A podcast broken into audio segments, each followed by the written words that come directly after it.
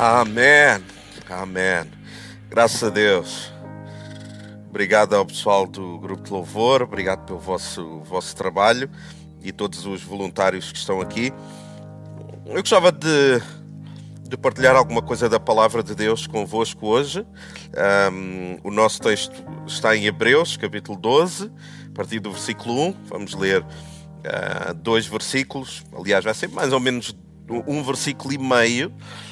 Mas antes de, de eu partilhar da palavra de Deus, deixem-me só agradecer. Vocês sabem que na última, na última celebração um, eu recebi tanto feedback e eu, e eu percebi-me que nós online estamos a atingir um, alguns países. E eu quero agradecer às pessoas que nos estão a ver do Canadá. Portanto, if you're watching us from all the way from Canada, Uh, o nosso agradecimento em português, não, não falas português, vai ser uma aprendizagem. Do Brasil, uma salva de palmas para a malta do Brasil, do Dubai, da Suécia, do Reino Unido, de Angola, de Cabo Verde e imaginem, da Amadora. Tem volta da Amadora, está a ver? CCLX espetáculo. então vamos, já, vamos à palavra de Deus. Mas obrigado por todos aqueles que são tão generosos e, e têm-nos visto de todos estes países, até da Amadora. então, Hebreus capítulo 12, versículo 1. Uh, e diz assim também, uh, portanto, também nós, ele está a considerar todos, nós não sabemos realmente quem escreveu Hebreus, mas nós percebemos que há algumas semelhanças de linguagem entre aquilo que acontece neste texto e um outro texto que eu depois vou ler para vós também. Então diz assim, portanto, também nós todos considerando que estamos rodeados por tão grande nuvem de testemunhas, deixando de lado tudo o que nos atrapalha e do pecado que nos envolve, corramos com perseverança ou paciência a corrida que nos está proposta, olhando fixamente para o autor e consumador da fé, eu vou parar aqui. Então eu gostava de, de falar acerca desta ideia de que o autor de Hebreus dá e que não é uma, uma ideia estéril no resto da Escritura, na, a ideia de que nós temos uma corrida para correr e que existe alguma coisa que nós temos que fazer. E ele dá-nos aqui alguns princípios de como é que nós podemos fazer essa corrida da melhor maneira que nós consigamos. Então, o primeiro, uh, o primeiro princípio que eu gostava de partilhar convosco uh, é percebe os aplausos do céu. Percebe os aplausos do céu. Eu não sou, como vocês sabem, deixa eu falei sobre isso, mas eu não gosto muito de correr, né? Eu até fui buscar, eu espiritualizei a cena, né? ou seja, quem corre uh, sem estar a ser perseguido é desonesto. Não, eu não gosto muito de correr, mas uh, a certa altura eu fiz uma corrida, eu não me lembro bem o nome, mas era mais ou menos tipo uh, da Mud Race. Vocês sabem o que é que isso é? É do tipo, é uma corrida em que tu tens uma série de obstáculos, depois tens que passar no meio da lama e tens assim uma. É pá, é assim muito hardcore, ok? Uh, e eu meti-me nisso, uh, já não me lembro bem com quem é que eu fui, mas aquilo era tipo equipas e não sei o quê. Só que eu estava sempre a ficar para trás, porque a minha resistência não é muita. E eu confesso que eu aldrabei uma série de coisas, porque aquilo não havia, não havia um juiz que estava lá, um árbitro, a ver se eu estava realmente a cumprir todas as coisas. E havia alguns exercícios que eu não conseguia. Pronto, eu, eu simplesmente não conseguia. Então houve um que esse foi meio traumático e eu vi assim à distância. Uh, que era, nós tínhamos que passar por baixo de uma, pá, uma cena qualquer, pronto, e tinha uns arames por cima, e aquilo estava cheio de lama. Eu sabia, porque eu via o sol todo, todo, todo sujo, e eu pensei assim: eu não vou fazer isto, ninguém está a ver, eu não vou fazer. Então o que é que eu fiz? Eu dei a volta, ou seja, toda a gente estava lá e eu dei a volta. Fui assim, meio um atalho. Só que o que é que aconteceu? eu estava extrema e eu já não conseguia correr. Mas eu notei que o pessoal, quando o pessoal saía no meio da lama ali todos sujos, o pessoal, Jonas, ficava a bater palmas. Ah! Tudo a bater palmas. E eu pensei, putz, eu não sei, eu tenho uma cena que é, eu sou extremamente competitivo. Então quando eu, por exemplo, estou a jogar ping-pong ou estou a brincar uma coisa qualquer, se não tiver público, eu não tenho grande performance. Se estiver mal, está a ver. Eu falo, eu deito abaixo o outro e eu parece que eu alimento-me de estar a gente. Então eu pensei, putz, eu vou fazer aquilo só para receber aplausos. Só para o pessoal estar, ah, vocês são os maiores. Claro, o meu nome, dizia lá o meu nome, mas as pessoas não conseguiam ver à distância. Mas então eu, eh, eu aldrabei, voltei para trás e eu fui lá para a lama, pá, pá.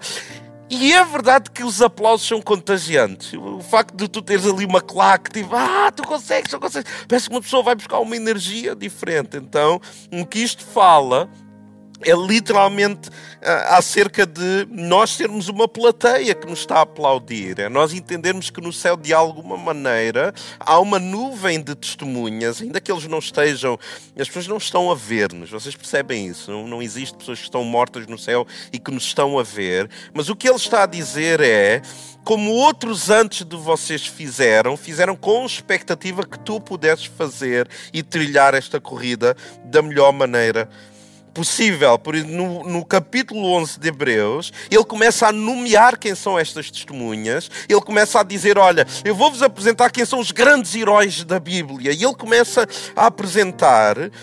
Um, e ele diz: que é o, Vamos dizer, isto é o Wall of Fame uh, dos personagens bíblicos. E ele fala de Abraão, Jacó, Moisés, Raab, Sara, Sansão, Davi. E eu começo a entender, esses são as testemunhas, mas quem são estes indivíduos? E pensem comigo isto. Abraão era consideravelmente mentiroso. Como é que alguém entra num Hall of Fame de Deus, alguém que é mentiroso? Jacó era enganador, Moisés era assassino e extremamente depressivo. Estava constantemente deprimido. Raab era prostituta. Se tu consegues identificar com muitos, eu espero pelo menos aqui não. Sara duvidava de Deus. Sansão era mulherengo, ou uma expressão ainda mais, era um womanizer, ele usava-se das mulheres. Davi era adúltero. E ainda assim há uma característica interessante em todos eles, é que eles terminaram a corrida é que havia uma corrida que lhes estava proposta, cheios de tropeços, cheios de erros, mas eles terminaram a corrida. Eles não ficaram a meio da corrida, ou se eles não ganharam a corrida, eles terminaram a corrida.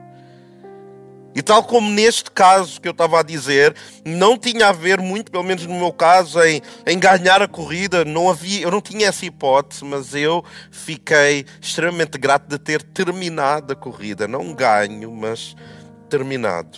Então, enquanto nós percebemos que há uma nuvem de testemunhas, nós entendemos que há pessoas que estão a torcer por nós, não mais as que passaram já.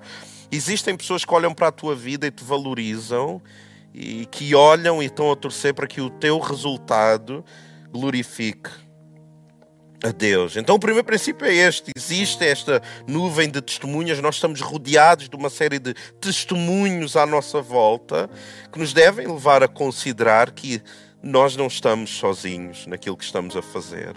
Isto não é um desporto a solo, ainda que a, a, corrida seja pessoal e privada, mas há uma, uma ideia de que existe uma claque a nosso respeito. Vejam que o céu diz, o céu, desculpem, a Bíblia diz que no céu, quando um só se converte, há festa no céu. Ou seja, o que, o que acontece na Terra, de alguma forma, influencia o que acontece no céu. Imaginem o que é a importância que alguém tem de que quando nós acertamos, há festa no céu. Quando nós na Terra, finitos, cheios de erros, mas quando nós acertamos, há uma celebração no céu. A palavra diz que Ele próprio, o próprio Cristo, é nosso advogado perante o Pai. Então, nos nossos erros, nós sabemos que Ele está lá a testemunhar a nosso favor. Princípio número dois. Percebe o que é que tu precisas deixar de lado. Se existe uma corrida, tu precisas deixar algumas coisas de lado. No versículo 1 diz isso. Deixando de lado tudo o que nos atrapalha e do pecado que nos envolve. São duas categorias, ou seja, o autor aqui, aqui explica: há uma corrida que nos está proposta, deixa-me ajudar-te a tu perceberes o que é que tu tens que fazer para que a corrida seja bem sucedida. Então tu tens de deixar de lado tudo aquilo que te atrapalha e o pecado que nos envolve. Vejam que ele diz: tu tens que deixar de lado tudo aquilo que te atrapalha. São duas categorias de coisas: aquilo que te atrapalha, ou noutros textos diz aquilo que te faz peso, e o pecado que, nos, que está à nossa volta. É interessante isto: são duas categorias. Uma é o peso que nos atrapalha, coisas que não são necessariamente más. É interessante. Não, ele diz assim: há coisas que te atrapalham e há coisas que são pecado. São coisas distintas. Então eu percebo que para eu terminar a corrida, eu tenho que identificar o que é que me está a atrapalhar, ainda que não seja pecado, mas o que é que me está a atrapalhar de eu terminar esta corrida? O que é que está a criar mais peso em mim? Não necessariamente qual é o pecado, quais são as coisas supérfluas, no que é que eu estou a perder tempo. No que é que eu começo a avaliar? Olha, eu um destes dias estava a falar com alguém, a pessoa estava a dizer: Ah, eu estou a fazer um jejum não, só disse, eu acho que era um propósito, qualquer coisa. E eu, eu, percebo que está muito na moda fazer propósitos em relação às redes sociais. E eu acho isso incrível. A pessoa pensa, isto está-me a atrapalhar, isto está a queimar tempo, que eu não estou a dedicar à palavra de Deus, eu não estou a dedicar a conhecer a vida, só que eu estou a queimar muito tempo nas redes sociais. Muito bem, então é pecado estar nas redes sociais? Claro que não. É pecado ir fazer um scroll no Instagram? Claro que não. É um pecado esse tipo de coisa. Não é, mas se te atrapalha, tu tens que deixar de lado. Existem relacionamentos que não são pecaminosos, mas que nós temos que deixar de lado. Existem, existem situações na nossa vida que os nossos olhos perdem tempo em ver. Basta vocês acenderem a televisão e perceber a futilidade sem querer nomear nenhum programa, porque toda a gente tem o direito de gostar de programas, mas há programas que, do tipo a sério. Neste eu estava a fazer, não vou dizer, estava a fazer uh, zapping. E eu fui parar a MTV. Então há um programa. Quem, se vocês sabem que programa é este, há um programa que chama X on the Beach. Vocês sabem, não posso acreditar que vocês conhecem esse programa. E eu estava a pensar, eu tenho que perceber este programa, que não pode ser o que eu estou a pensar, que estão pessoas. Opa, eu não percebi muito bem o programa, mas basicamente estão numa praia, num sítio tipo paradisíaco, e depois eventualmente aparece o ex-namorado ou ex-namorada, aparece na água, e, tô, e depois eu pensava assim, putz, são todos iguais, eles são todos iguais, elas são todas iguais. Então, quem é que queima tempo a ver isto? E eu pensei, eu estou a ver isto. do dia. Ou, ou, seja, há coisas que nos atrapalham que não são necessariamente pecado que nós temos que deixar de lado, ok? Agora há uma segunda categoria que são coisas que são pecaminosas. Por isso é que ele diz, ele utiliza esta expressão, ele diz o pecado que nos envolve. Numa outra versão diz assim, portanto também nós, visto que temos a rodear-nos tão grande uh, nuvem de testemunhas, desembaraçando-nos, ou seja, tirando todo o peso e do pecado que tenazmente nos assedia. Ou seja, existe pecado, sim, mas há um tipo de pecado que tenazmente nos seduz, que nos assedia.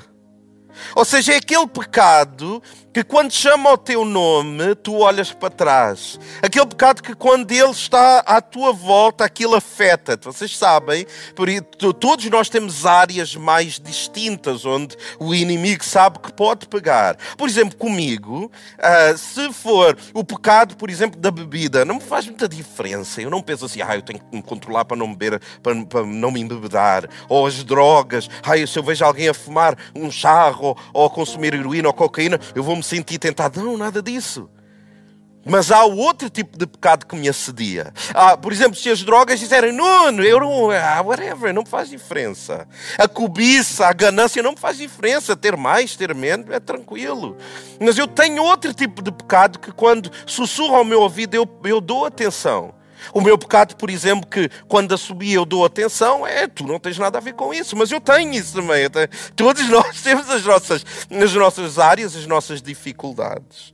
Mas o que é que Tiago diz? Tiago diz assim: cada um, porém, é tentado pelo próprio mau desejo, sendo por esse iludido e arrastado. Ou seja, nós somos tentados nas áreas onde somos mais frágeis, seja a insegurança, seja na sexualidade, seja na, no aspecto financeiro, seja no controle. Há pessoas que são pecaminosas extremamente na área do pecado, que é a pessoa precisa controlar. A área do pecado da pessoa é ter o controle máximo à sua volta. Quando perde o controle, a pessoa sente-se ansiosa, sente-se insegura, a pessoa perder o controle até de uma amizade. São há pessoas que são extremamente controladoras de tudo à sua volta, se perde o controle em relação aos filhos Quantas vezes eu já não lidei com pais que entram em estados depressivos porque o filho ou a filha começa a namorar com alguém que eles não consideram que é a pessoa que eles idealizavam.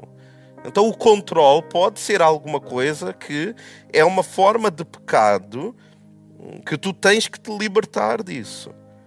E Tiago é muito claro ele, diz que cada um é tentado pelo seu próprio mau desejo. Então nunca se esqueçam que aquilo que é extremamente difícil tu resistires, não quer dizer que a outra pessoa seja assim. Cada um de nós tem áreas onde, quando nos somos chamados, damos mais atenção. Aquilo que facilmente nos aprisiona. Mas alguém pode dizer assim: Ah, mas eu nasci assim. Mas eu nasci assim. Eu, eu tenho esta área da minha vida porque eu nasci assim. Por isso é que Cristo diz sim, e é porque tu nasceste assim que tu precisas de nascer de novo. Então, qualquer pessoa que me esteja a ouvir, deve ter este entendimento de que, é, independentemente da maneira como nós chegamos ao mundo, os vícios, os pecados aos quais nós somos mais sensíveis, nós temos que nascer de novo. Não é apenas uma vez, é todas as vezes que nós percebermos que nós estamos a nos desviar do caminho. É quando, de alguma forma, ao longo do caminho, nós perdemos noção de quem somos, de quem Ele é, da corrida que tem, temos à nossa frente. E número 3, este, este ponto até é um ponto bem pessoal que eu vou partilhar convosco.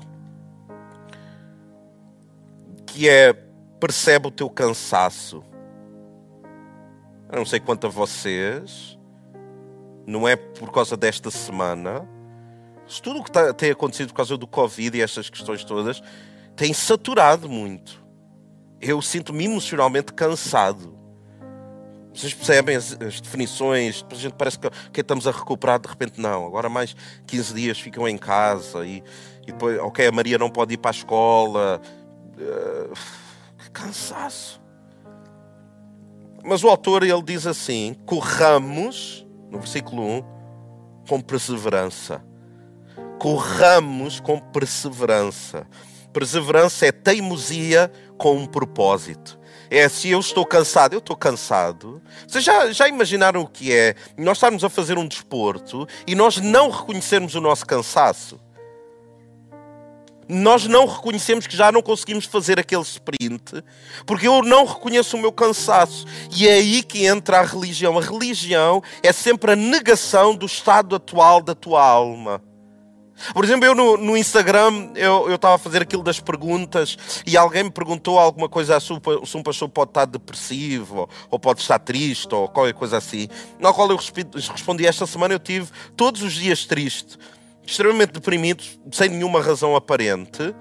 E entretanto fui recebendo algumas notícias de algumas situações extremamente complexas e que me mandaram mais abaixo. Não tem a ver comigo, não são situações que têm a ver comigo, mas que eu senti muito em baixo. E eu disse isso, já que eu estou lá em baixo, já que eu estou no pó, já que eu estou com a cara no chão, eu aproveito e eu adoro a Deus.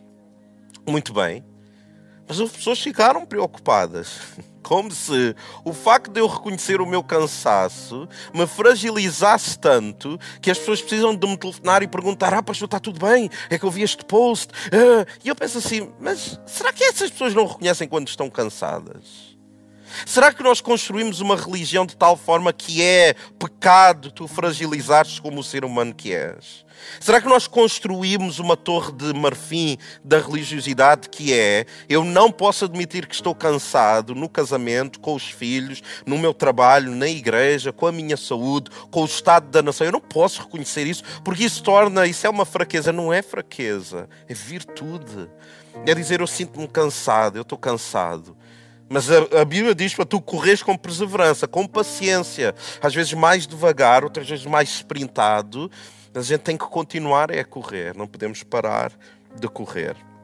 Veja o que é que diz Eclesiastes 9.11, mas deixem-me só também uh, enfatizar isto. Muito obrigado por todas as pessoas que tentaram cuidar de mim Mas uh, o facto de eu me sentir triste em alguma situação, alguma circunstância, não, não significa necessariamente que eu estou numa má fase. Eu sou um ser humano como outro qualquer. Está bem? E eu preciso que cuidem de mim sempre, em todo o tempo. Portanto, se quiserem ser chatos, sejam chatos sempre, sempre. Telefonem de 5 em 5 minutos e eu vou amar isso. Não vou atender, claro, porque não fico sem vida, mas eu vou amar a ser cuidado por vocês. Veja o que é que diz Eclesiastes 9, 11, diz assim, observei ainda e notei que debaixo do sol, ou seja, no mundo inteiro, os velozes nem sempre vencem a corrida. Ou seja, não tem problema tu estás cansado ou tu correres mais devagar, porque os velozes nem sempre ganham as corridas os mais fortes nem sempre triunfam nas batalhas. Então, eh, não, não tínhamos esta ideia de que eu tenho que ser mais veloz ou estar mais forte, tenho que estar sempre forte. Não, não tens. Porque a vitória não tem a ver connosco. E por último, percebe a tua corrida. Hebreus 12, no, no, versículo a seguir, ele diz: E corramos a corrida que nos está proposta, ou seja, cada um de nós tem a sua corrida. Cada um de nós é-nos proposta uma corrida que nós podemos não aceitar. É interessante esta, esta, esta expressão que diz é a corrida que nos está proposta. É uma proposta de corrida, mas é uma proposta para ti, é uma, é uma proposta personalizada. Eu não vou correr a corrida do Ariel. O Ariel tem a sua própria corrida, o Ariel tem a velocidade dele, o Ariel tem os desafios dele, o Ariel tem as coisas que estão à volta dele que lhe causam peso e ele tem que largar, o Ariel tem pecados personalizados dele que não têm nada a ver comigo. Eu tenho os meus próprios pecados, então eu não posso querer correr a, a corrida do Ariel. Então eu não posso projetar no Ariel uma corrida que é minha. É a corrida que me está proposta a mim. E se vocês repararem numa corrida, e já neste tempo era assim, cada um tem a sua pista. Cada um tem a sua pista. E quando eu vou para a pista do outro, parece quando eu estou, por exemplo, em filas, e eu não sei se, se, vocês também pensam assim, eu às vezes eu penso assim, não, isto só acontece comigo, que é, se eu estou numa fila, por exemplo, de um hipermercado à espera, tem aqui outra fila, eu não sei o que acontece, todas as filas andam mais rápido do que a minha. E eu penso assim: não pode ser. Então o que é que eu faço? Eu saio da minha fila, vou para outro. E de repente lá houve um código qualquer que a moça não conseguiu e a fila onde eu estava começa a avançar e eu começo assim. Eu já estou com tanta vergonha que eu não vou sair desta fila e ir para esta. E isso não tem muito perigo. Agora, quando eu estou, por exemplo, a conduzir, também me acontece o mesmo. Uh, uma das faixas está a andar mais rápido e eu arrisco a, a, integridade do meu carro só para ir para uma fila que está a andar mais rápido. Então zzz, faço rápido para ir para outra fila. Porquê? Porque eu quero ir para a pista do outro. E há alguns de nós que arriscamos-nos a ter alguns acidentes com a integridade da nossa alma quando nós queremos andar na pista dos outros, quando nós entendemos que não a minha pista não está a andar o suficiente, se calhar eu tenho que ir para a pista do outro, da outra pessoa. E nós começamos a comparar, então a corrida que é nossa, nós começamos a correr como se fôssemos o outro, com os desafios do outro. Nós olhamos para o casamento dos outros e nós pensamos que aquilo é que é casamento. Nós olhamos para a esposa, para o esposo, para os filhos, para o ambiente em casa. Nós olhamos para os outros países, nós olhamos, sei lá, para o ímpio e nós invejamos e pensamos, parece que a esta pessoa tudo lhe corre bem e nós começamos a querer correr uma corrida que não nos foi proposta a nós. E o exemplo prático que nós temos nas Escrituras disso é Saul e Davi. Sabem quando é que Saul começou a odiar David? Quando ele chega à cidade e, e uh, o, o povo começa a cantar e começam a dizer: Ah, Saul é incrível, Saul matou não sei quantas pessoas, mas Davi é que é a cena, Davi matou assim. E ele começa a querer correr na pista de Davi. Isso gera ciúmes, isso gera uma desproporcionalidade na maneira como a pessoa vê a vida. E ele ficou azedo, ele perdeu, ouçam, ele perdeu o reinado porque ele quis correr uma corrida que não era a dele. Então, esta corrida que nós temos que, que fazer nas nossas velocidades, há um personagem bíblico chamado Paulo que ele fala sobre a corrida dele. E ele é muito franco. Ele, por exemplo, ele diz: Eu tenho tentações, eu falho, eu, eu, eu às vezes nem sei se, se quero permanecer vivo ou se eu quero morrer, estou cansado. Ele diz: Aquele traiu-me, o outro traiu-me, ninguém veio à minha ajuda. Eh, epá, eu tenho um espinho na carne, ou seja, há alguma coisa que não está a correr bem, eu oro e Deus não resolve. E ele diz alguma coisa, e eu termino com este versículo, esta parte, que diz assim: Ele diz assim: Quanto a mim já estou sendo derramado como vinho na oferta da ilibação. Ou seja, eu estou a ser sacrificado. E ele, ele explica, ele diz assim: o momento da minha partida se aproxima, ele sabe que vai morrer, ele vai ser executado, ele vai ser decapitado, ele sabe que o tempo dele está a chegar. E ele diz assim, no versículo 7: Eu combati o bom combate eu não, não combati um combate qualquer. Há uma expressão que Paulo até diz: Eu sei contra o que é que eu luto, eu não ando a dar socos no ar. Eu combati o bom combate. Eu combati aquilo que valeu a pena combater. Eu permaneci até ao fim. Eu completei a corrida. Imagina as últimas as últimas palavras de alguém que sabe que vai morrer, que está em breve, que está breve a morte dele, ele diz: Eu combati bem, eu combati, eu não fugi à luta, eu fiquei cansado, eu fui derrotado muitas vezes, mas eu combati o bom combate, não contra os outros, nem sequer contra as circunstâncias, contra mim próprio. Eu completei a corrida eu guardei a fé, ou eu perseverei na fé. Ele não diz eu ganhei a corrida, ele diz eu completei, eu cheguei ao fim. E se tiver que ir agora não há problema. Será que nós conseguimos chegar a um ponto da nossa vida onde nós dizemos: se eu tiver que ir agora, não há, eu vou bem. Eu não andei a desperdiçar energia e recursos contra combates que não eram bons. Eu combati o bom combate. Eu não desperdicei amor. Eu não retive palavras. Eu amei intensamente, eu amei até ao fim. Eu posso ir. Eu completei a corrida. Há um vídeo que eu vou passar para vocês que, que é muito interessante. Alguém que, que falhou nos Jogos Olímpicos, não conseguiu uh, se qualificar e depois uh, nos Jogos Olímpicos a seguir ele com muito esforço conseguiu. Então o que nós vamos ver é o sonho de alguém. Ele está a correr. Só que entretanto ele lesiona-se a meio da corrida. Ele lesiona-se ele tem um problema na coxa, não sei o que aconteceu. Ele diz: Eu ouvi um estalo e eu percebi que o músculo estava comprometido. Um, e ele para e vai um médico, fala com ele. Só que notem que é interessante, ele não para, ele para, o médico vem e ele percebe: eu já não ganho, já não vou ganhar esta corrida, não há hipótese de eu ganhar esta corrida, mas eu vou terminar a corrida. E vocês vão ver que ele levanta-se e ele começa a saltar, lesionado, mas a saltar em prantos, a chorar para terminar a corrida. Lesionado, ouçam com muita atenção, lesionado, envergonhado, o seu sonho foi desfeito, porque ele não tem mais hipótese de ganhar nada, mas ele decide completar a corrida. Se isto não é profético para alguns de nós que estão a ouvir, eu não sei o que é que é que eu tenho uma corrida, eu estou lesionado, eu estou cansado. Só que de alguma maneira, mesmo lesionado, eu não tenho hipótese de ganhar isto, mas eu vou terminar a corrida.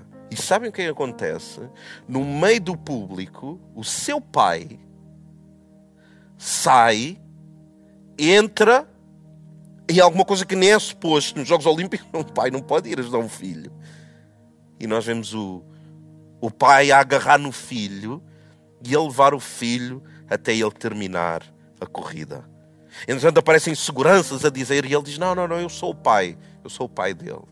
Pode ir, pode sair, pode sair. E vem um médico e ele diz: Não, não, não, eu sou o pai dele, não há problema, nós conseguimos.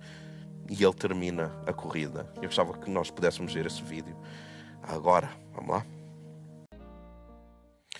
E então este, este atleta, ele tornou-se um herói olímpico, uh, o que prova que tu não tens que ganhar para te tornares um herói, tu tens que completar.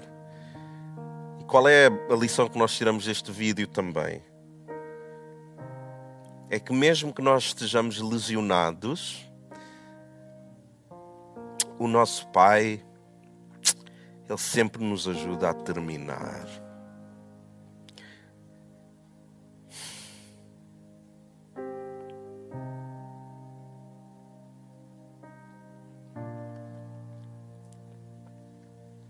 E eu sei que alguns de nós, no meio desta, desta corrida, ficamos uh, lesionados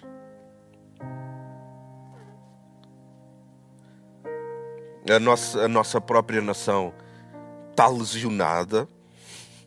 Há muita gente que está, que está a perder a vida, muita. uma tragédia, né? Mas nós havemos de terminar a corrida. Eu sei que a nossa fé dá-nos uma segurança que outras pessoas não a possuem. Mas eu gostava de te dizer, mesmo lesionado, Continua, nem que seja rastejar-te pelo chão, eventualmente o teu pai vai te dar uma ajuda e tu vais terminar a corrida. Só que nós pudéssemos orar juntos, está bem? Vamos fechar os nossos olhos. Senhor, obrigado por tu, tu nos ajudas. Obrigado por tu amas esta nação. Tu amas mais esta nação do que qualquer um de nós, mais do que o governo, do que os médicos, os enfermeiros. Tu amas a nossa nação. Então, obrigado porque tu vais nos ajudar a terminarmos esta, esta corrida, mesmo, mesmo estando coxos, feridos, tu nos vais ajudar. Todos aqueles que nos estão a ouvir de outros lugares, que tu os possas ajudar também, que eles sintam o teu colo, o teu ombro amigo neste momento. Nós sabemos que podemos contar contigo. Então, Senhor, alegra o nosso coração, se conosco Ajuda-nos durante o resto desta semana a termos esperança e a lembrarmos que o importante não é ganhar a corrida, o importante é nós terminarmos e nós queremos terminar bem, no nome de Jesus. Amém. Amém.